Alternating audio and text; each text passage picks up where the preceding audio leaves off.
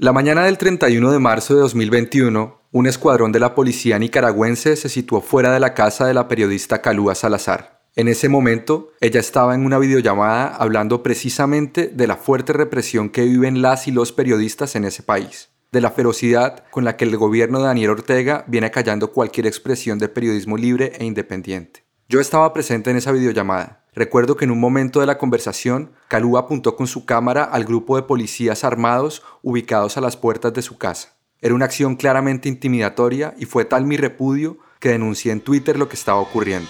Soy testigo del asedio policial contra la periodista Calúa Salazar y su familia. Hace unos minutos, mientras hablaba con ella, vi en directo cómo un escuadrón policial llegó a su casa. Nuestra llamada no acaba y la policía aún no se va. Mi rechazo enfático a esta persecución. Esta no era la primera vez que Calúa sufría algo así. A sus 27 años, esta periodista se ha convertido en una voz incómoda para algunos poderes de Bluefields, el municipio en donde vive. Eso explica por qué en el último año la policía local viene hostigándola casi a diario. Le han allanado su casa, le han impedido ir a la emisora en la que trabaja, incluso la han agredido físicamente, como una madrugada de abril de 2021. Ese día, Calúa iba saliendo para la emisora y sus compañeros la estaban esperando en el carro en el que usualmente se desplazan. De repente llegó una camioneta de la policía. Ella es Calúa. Bajó a los muchachos del carro, lo revisó, tomó el carro, llevó preso el carro y a mí no me dejaron salir de mi casa. Una aclaración. El día que grabamos esta entrevista, Calúa no pudo ir al estudio a trabajar porque había un corte de energía. Van a escuchar de fondo parte de su entorno cotidiano. Pero yo, que yo me estoy saliendo, yo estoy grabando y uno de ellos, un último team, me golpeó. Me quería robar mi teléfono y me golpeó. Calúa no dejó que se llevaran su teléfono, pero los policías la obligaron a entrar a empujones a su casa y la custodiaron durante varios días para impedir que saliera. Como que yo estuviera, ¿cómo se dice? Presa de casa por cárcel. Cuatro largos días. No podía ir a trabajar, no podía ir a comprar comida a mis hijas, no podía ir a clase, no podía hacer nada, solo quedarme aquí. Bienvenidas y bienvenidos a Deliberante, un podcast de historias de libertad de expresión en las Américas. Soy Pedro Vaca relator especial para la libertad de expresión de la Comisión Interamericana de Derechos Humanos. En el episodio de hoy, el acoso judicial contra una periodista y los peligros de hacer periodismo independiente en Nicaragua.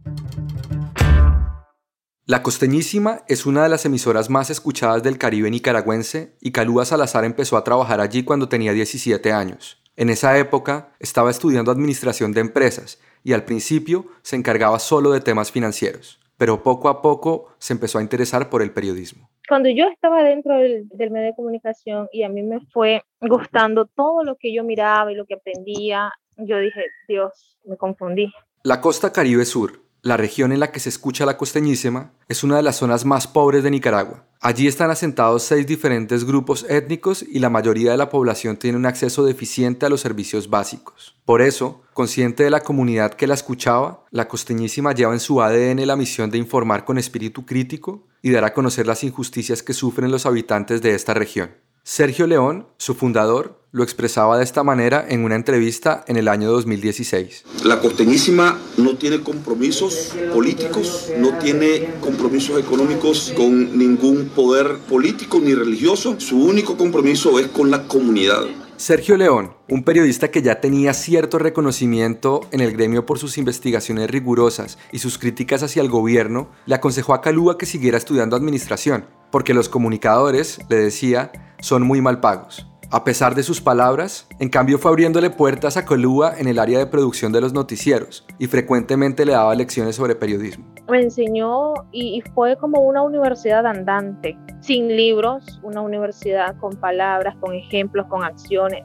Esa fue una universidad andante la que yo, la que yo tuve con él. Después de siete años trabajando en la parte administrativa, participando en el manejo de redes sociales y producción detrás de micrófonos, en el 2018 Calúa comenzó a presentar el noticiero de la mañana llamado Tras la Noticia. Cuando recién comenzaba esta nueva labor, en Nicaragua se dio un estallido social, provocado por una reforma al sistema de pensiones y que se recrudeció por la brutalidad policial con la que fueron reprimidas las protestas. Las manifestaciones se extendieron durante más de dos meses, dejaron más de 300 muertos y 100.000 personas exiliadas, muchas de ellas periodistas. Las fuerzas progubernamentales continúan recuperando terreno en Nicaragua, dejando a su paso manifestantes asesinados y heridos.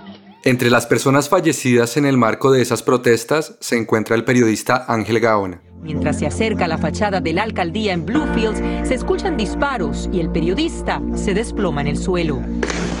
Ángel Gaona era un reportero y camarógrafo del noticiero El Meridiano de Bluefields. Ella es Marisol Blanchard y desde la Comisión Interamericana ha seguido de cerca la situación de derechos humanos en Nicaragua. El 21 de abril salió a cubrir las protestas en las calles de esta ciudad y mientras transmitía en vivo un enfrentamiento entre policías antimotines y ciudadanos, Gaona fue baleado y falleció camino al hospital. El impacto quedó registrado en la transmisión. Los gritos desgarradores y el llanto anticipan el trágico desenlace. En agosto de 2018, la Fiscalía dictaminó culpables de su asesinato a dos ciudadanos de 18 y 20 años. Sin embargo, varios medios de comunicación han denunciado incongruencias en las investigaciones. En esta petición sobre estos hechos, la Comisión ha aprobado en forma reciente un informe de admisibilidad y analizará en el fondo del asunto para determinar las posibles violaciones a los derechos a la vida, integridad personal, garantías judiciales, libertad de pensamiento y expresión y protección judicial. Justo en ese ambiente de confrontación y represión, en la costeñísima hubo un importante cambio de liderazgo cuando se dieron cuenta de que el periodista que estaba dirigiendo el noticiero había formado vínculos con el gobierno. El periodista que estaba antes, al parecer, se acercó demasiado al gobierno y, como popularmente lo decimos aquí, se vendió. De ser un periodista independiente, pasó a ser un periodista a favor. Y eso fue un golpe terrible, terrible, porque que un medio de comunicación que sea independiente y que su periodista tenga favoritismos implica que toda tu información esté en riesgo. Sergio León lo despidió y designó a Calúa como la directora del noticiero. Cuando lo hizo, le reiteró a ella el compromiso que debía honrar. Me dijo, Calúa, se avecinan tiempos difíciles en este momento cuando decir, finales del 2018 ya, y hay que defender con dientes y uñas lo que es la libertad de expresión, la libertad de prensa, nuestro trabajo de poder informar. En su primera emisión, Calúa dejó claro cuál era la línea editorial de la costeñísima. Independiente, crítica, sin preferencias partidistas y defensora de los derechos humanos de la población yo senté mi posición y yo dije que yo no iba a permitir un periodismo manipulable mientras yo estuviera al frente del área de prensa de la costeñísima. Esta es Calúa en un reportaje. Nicaragua cuenta con 153 gobiernos municipales, pero pocos rinden cuenta de la manera en que usan el presupuesto que se les asigna. Por tal motivo, Expediente Público realizó una investigación para conocer la transparencia y rendición de cuentas de los presupuestos de las alcaldías del país. Desde que tomó el liderazgo del noticiero, para Calúa recibir comentarios agresivos se volvió parte de su vida cotidiana. A veces la llamaban cuando estaba al aire para decirle que era mejor que se callara, que la iban a mandar presa o cosas de ese estilo. En las redes sociales amenazaban con mandar a la policía a sus oficinas. Le decían que tarde o temprano la emisora iba a ser del gobierno. La hostilidad contra ella fue subiendo de tono y variando en sus formas. Una noche, por ejemplo, se subió un taxi y el conductor le dijo que él era un ex convicto que había estado preso por asesinato. Luego le preguntó que si a ella no le daba miedo hablar de lo que hablaba en la radio, que si no temía por sus hijas, que en cualquier momento le podía pasar algo. Calúa se mantuvo tranquila durante el trayecto y cuando llegó a su destino, el taxista le cobró y se fue. Solo hizo la función de intimidar y amenazar. Sin gritos, no me tocó ni me volvió a ver, solo eso fue lo que dije. Pero las palabras también son parte de la forma de operar de los paramilitares, de la gente del gobierno, de los funcionarios. La situación de hostigamiento se recrudeció a principios del 2020, con la llegada de la pandemia. El gobierno de Daniel Ortega optó por minimizar la magnitud del contagio por el COVID-19, presentando cifras que no concordaban con la realidad. Cinco exministros de salud nicaragüenses han enviado una carta a la OMS y a la Organización Panamericana de la Salud para advertir del riesgo extremo al que se enfrenta tanto su país como la región de Centroamérica por la gestión de la pandemia que está realizando el gobierno de Managua, al que acusan de minimizar la crisis y de manipular la información sanitaria para negar o disminuir el número de casos. En contraste con el intento del gobierno de ocultar información de relevancia pública, desde la costeñísima sí se tomaron en serio la pandemia y su responsabilidad de informar verazmente a la población sobre la gravedad del virus. Invitaban a los oyentes a que solo salieran si era necesario, y a que tomaran medidas de precaución como el lavado de manos y el uso de mascarillas. Nos acusaban de información falsa, los fake news que le dicen, que estábamos eh, levantando zozobra, que no era mentira, que el COVID no estaba en Nicaragua, que éramos unos mentirosos, que estábamos llamando a las personas a, encerrarse en sus casas, que la economía iba a caer. Era evidente que los contagios por COVID-19 tenían al sistema de salud al borde del colapso, pero el gobierno lo negaba. De hecho, las autoridades seguían programando e invitando a la población a asistir a actividades masivas y a continuar con la actividad económica de manera normal, mientras que el resto del mundo entraba en confinamiento. Después de 18 días de ausencia, el presidente Daniel Ortega justificó el incremento de muertes por neumonía en Nicaragua durante las últimas semanas en un nuevo intento por minimizar la pandemia de la COVID-19. Porque en estos momentos, vinculado al, al, coronavirus, hay mucha defunción por neumonía también, porque ya el, la persona padecía, estaba en un estado propenso pues, a padecer la neumonía desde una, una gripe, una H1N1 puede derivar pues, en una neumonía, una gripe mal cuidada, mal curada, Sin embargo, en Bluefields, esta laxitud frente al COVID, promovida desde el gobierno, estaba teniendo efectos. Venía gente de las comunidades enfermas solo a morir acá. Venían personas de los alrededores de Bluefields solo a morir, a enterrarse. Era una situación crítica. El COVID-19 estaba como que en el pico más alto de, de contagio aquí en Bluefields. En la costeñísima, por esa época, implementaron una cuarentena voluntaria y todo el personal fue enviado a trabajar desde sus casas. Solo Calúa y Sergio León siguieron yendo al estudio y haciendo reportería de campo. Sin embargo, Sergio contrajo el virus y tuvo que entrar en aislamiento. Su contagio además coincidió con la notificación de una querella por injuria y calumnia en su contra, a partir de un cubrimiento de la costeñísima sobre un hecho de COVID-19 en otro municipio por decir que ya habían dos muertos de COVID-19 en la Cruz de Río Grande. Pero realmente no lo dijo él. Quien lo dijo fue el alcalde de ese municipio, es decir, es una autoridad. Pero ese alcalde era de un partido contrario al gobierno. Entonces, de ahí se estaban matando como dos pájaros de un tiro al alcalde, partido contrario al gobierno, y al director de la radio. A Sergio se le incluía en esa denuncia porque el medio que dirige había sido la plataforma de difusión de las afirmaciones supuestamente injuriosas o calumniosas hechas por el alcalde del municipio La Cruz del Río Grande. Por esa razón, fue citada una audiencia que tuvo que ser aplazada por su estado de salud. Sin embargo, esta nunca pudo llevarse a cabo, pues el 14 de junio de 2020, Sergio falleció. Para todos los trabajadores de la emisora fue un golpe moral durísimo. Este es un homenaje póstumo que le hicieron en la emisora.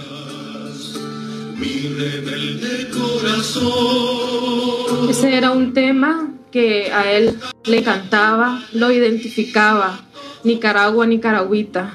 Este programa especial está dedicado a nuestro director, a Bambán, a nuestro jefe, como le decíamos nosotros aquí en la radio.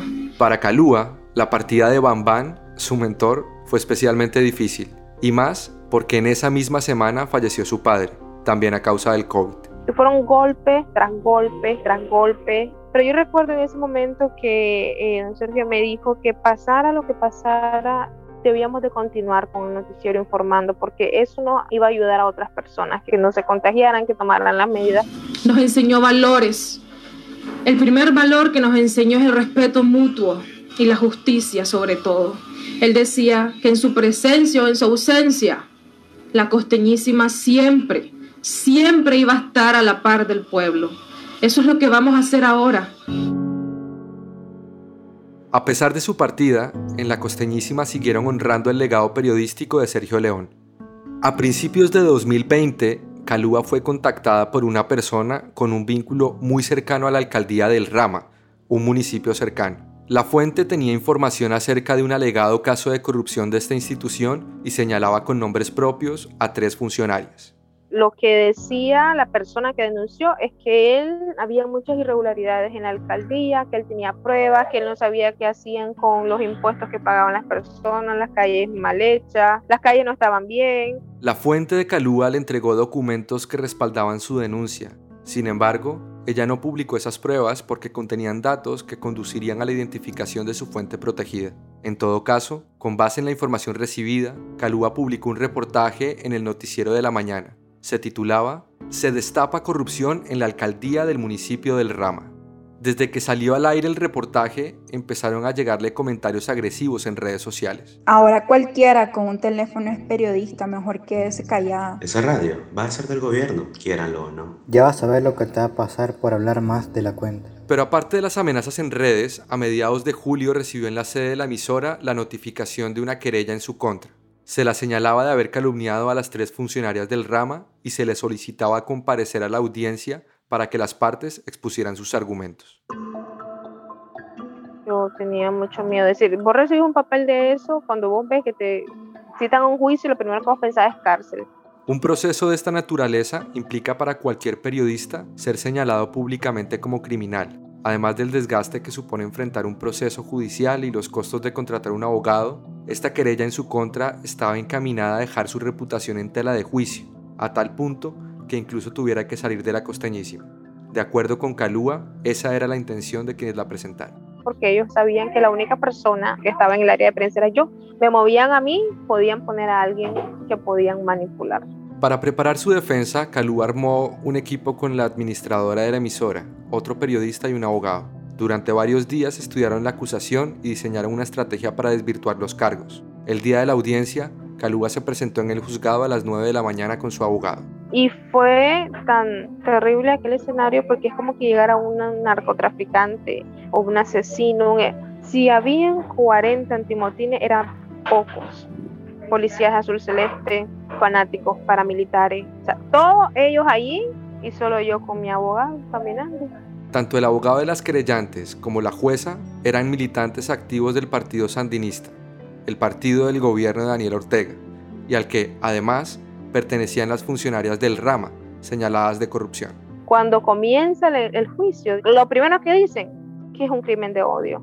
Habían testigos que llegaban a testiguar con su camisa, con su emblema de la JS, que es la Juventud Sandinista, o del partido del gobierno, que decían que yo con alevosía y con no sé qué cosa quería juzgar a ellas manchándole su reputación y que no sé qué. Su abogado la defendió argumentando que informar y abrir los micrófonos para denunciar injusticias basadas en pruebas no era un crimen de odio, era simplemente su trabajo y su deber. Argumentó que las funcionarias de la alcaldía estaban en la obligación de responder con datos y cifras a los cuestionamientos de los ciudadanos sobre el manejo que le daban a los dineros públicos. Al salir de la audiencia, Así se pronunció ante los medios. Se presentó una querella de parte de tres ciudadanas a través de un abogado. Como defensa consideramos que el poder no reunía los requisitos formales, estaba orientado para otras cosas con hechos que no están plasmados en la querella. Sin embargo, la jueza aún así decidió darle pase al poder. En esa audiencia se admitió la querella y se programó la audiencia de juicio para el 23 de septiembre. Ese día, recuerda Calúa, también recibió una propuesta impertinente, cuando al salir del recinto, el abogado de las demandantes la abordó se me acerca y me dice, vos podés salir de esto de esta forma, así, así. Vos podés salir de este proceso, dice, solo necesitamos que nos digas quién es la persona que habló, violando yo mi ética profesional y exponiendo a la persona que tuvo el valor de denunciar esta situación. El 23 de septiembre de 2020, Calúa y su abogado asistieron al juicio en el que la declararon culpable. Ni ella ni su abogado estaban sorprendidos con el veredicto, pero sí muy disgustados.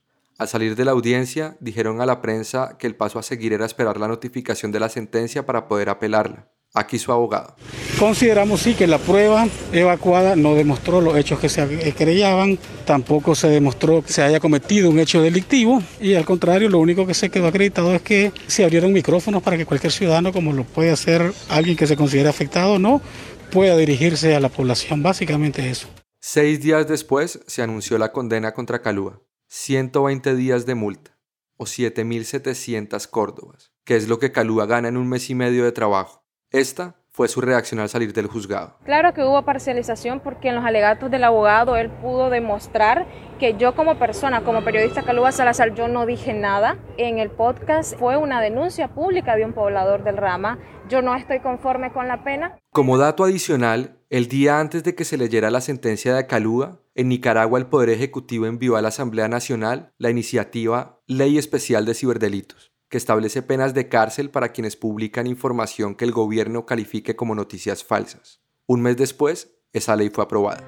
Calúa y su abogado apelaron, pero no les dieron la razón. Aquel resultado era previsible en un sistema judicial caracterizado por la falta de independencia frente al Poder Ejecutivo, tal como lo ha documentado la CIDH en repetidas ocasiones. A partir de ahí, el proceso se dilató durante casi un año, en el cual Calúa continuó siendo víctima de hostigamientos por parte de la policía a diario. Actualmente, sus hijas tienen que pasar todos los días al lado de seis u ocho policías armados para entrar a su casa. A veces, cuando están jugando en el patio, se topan con el cañón de uno de los fusiles que meten por las rejas. Ya no puedo salir, no me dejan salir. No puedo salir yo, no puedo salir mi familia, mis niñas no van a clase, porque no puedo. O sea, yo no voy a exponer a mi hija, andate a clase y yo me quedo aquí encerrada, no puedo, no puedo. A pesar de todo, Calú ha seguido trabajando a diario en el noticiero. El apoyo de los oyentes de la costeñísima ha sido fundamental para motivarla a seguir adelante cuando ya me condenaron y me dijeron que la multa eran 120 días, casi 8 mil córdobas, y eso es terrible porque soy madre de tres hijos, tengo muchas obligaciones y todo esto, la, gente dijo que iban a hacer un hablatón para poder recaudar todo ese dinero, de peso en peso que lo iban a hacer, que ellos solitos iban a organizarse para poder recaudar este dinero. Aunque la conmovió mucho este gesto, decidió no aceptarlo. No le parecía justo que los miembros de una población tan vulnerable tuvieran que hacer un esfuerzo adicional para darle su dinero al gobierno.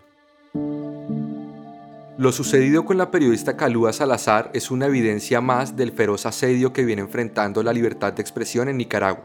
Muestra además que la persecución oficial no solo apunta a políticos en Managua y connotados periodistas a nivel nacional, sino que los esfuerzos del gobierno de Daniel Ortega y sus partidarios por acallar las voces críticas alcanzan también contextos regionales y locales. Para decirlo de manera cruda, nadie que exprese libremente sus ideas o que pretenda informar con independencia está salvo en la Nicaragua actual. El caso de Calúa, en particular, preocupa esta relatoría por tres razones principales. En primer lugar, como nos contó ella hace un rato, en el marco de su juicio fue objeto de un intento de chantaje cuando su contraparte le sugirió que si accedía a revelar la identidad de su fuente, podría librarse del proceso. Una invitación de este tipo atenta contra la libertad de expresión. De acuerdo con el criterio de la Comisión Interamericana, ninguna autoridad pública, y mucho menos un tercero privado puede obligar a un periodista a revelar el origen de la información que ha recolectado con ocasión de su trabajo. Esta protección a las fuentes de información, lejos de ser un capricho del gremio periodístico, cumple un propósito democrático esencial.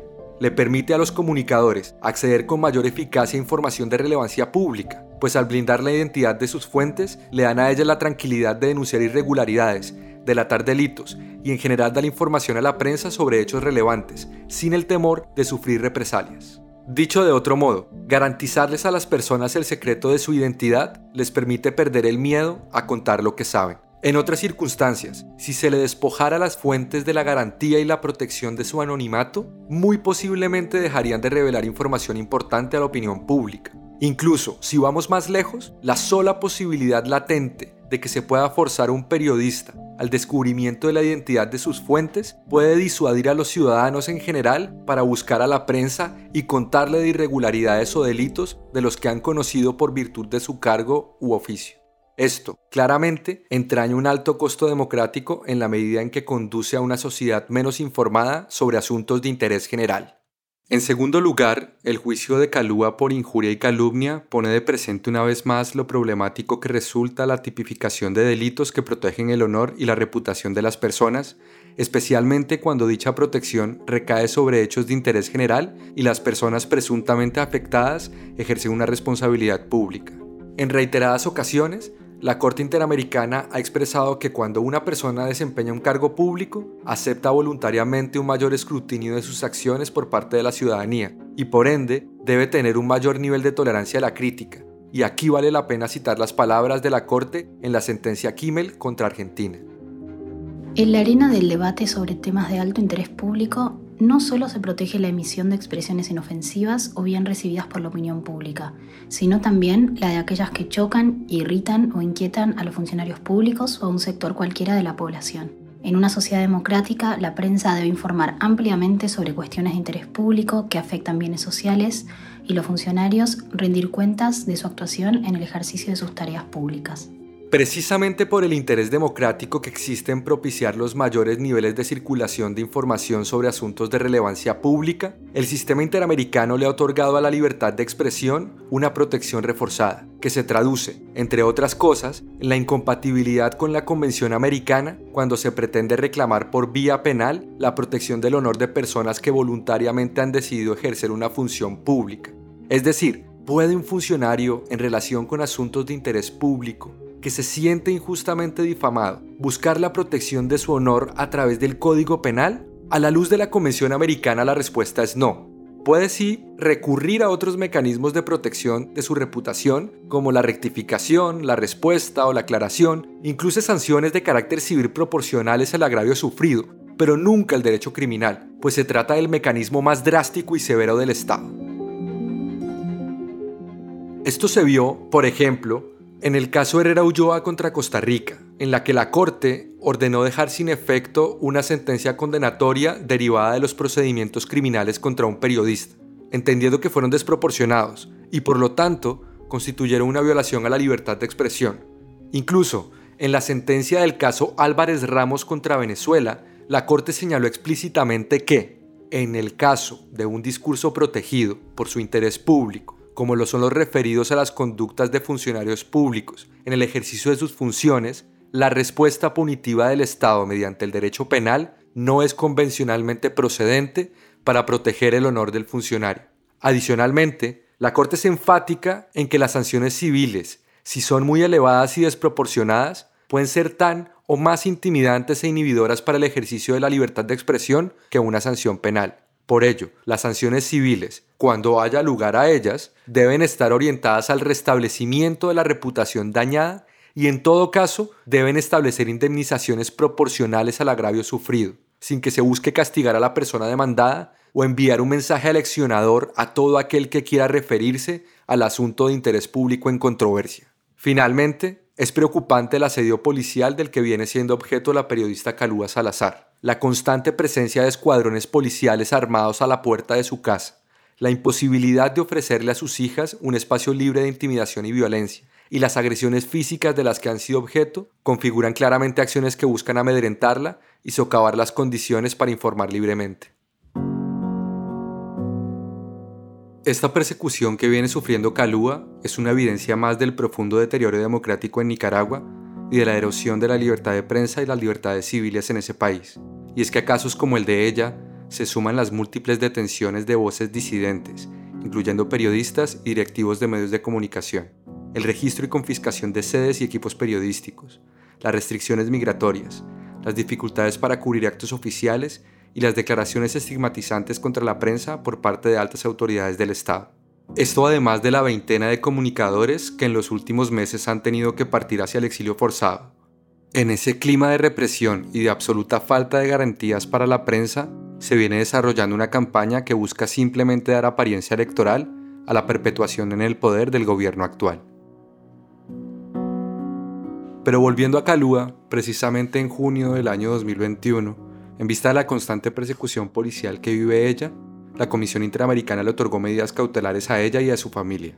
A través de este mecanismo, se le solicitó al Estado nicaragüense que adoptara las medidas necesarias para proteger la vida y la integridad de la periodista y que pueda ejercer su trabajo sin ser víctima de acoso ni hostigamientos.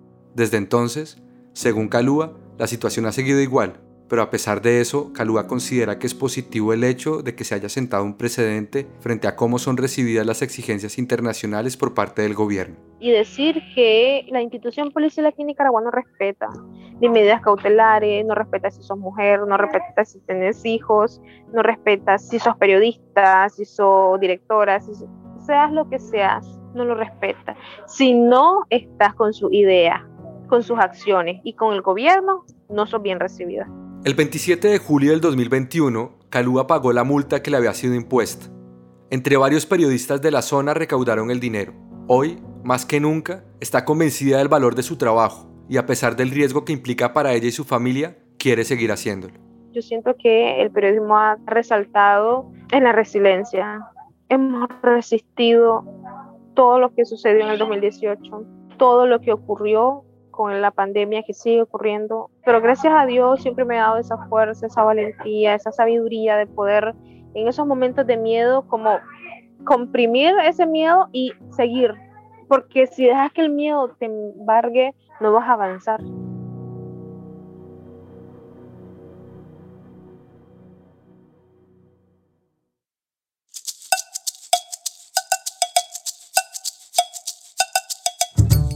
Deliberante es un podcast de la Relatoría Especial para la Libertad de Expresión de la CIDH, producido por la no ficción y cuenta con el apoyo del Robert F. Kennedy Human Rights. La producción es de Tatiana Lozano, la edición es de Juan Serrano, Angelita Vallens y mía, y la mezcla y el diseño de sonido son de Daniel Díaz y Valentina Fonseca. Gracias a Sol Benzadón, en cuya voz escuchamos el fragmento de la sentencia Kimmel contra Argentina. Yo soy Pedro Vaca. Nos vemos en 15 días con un nuevo episodio. A todos y todas, Muchas gracias por escuchar.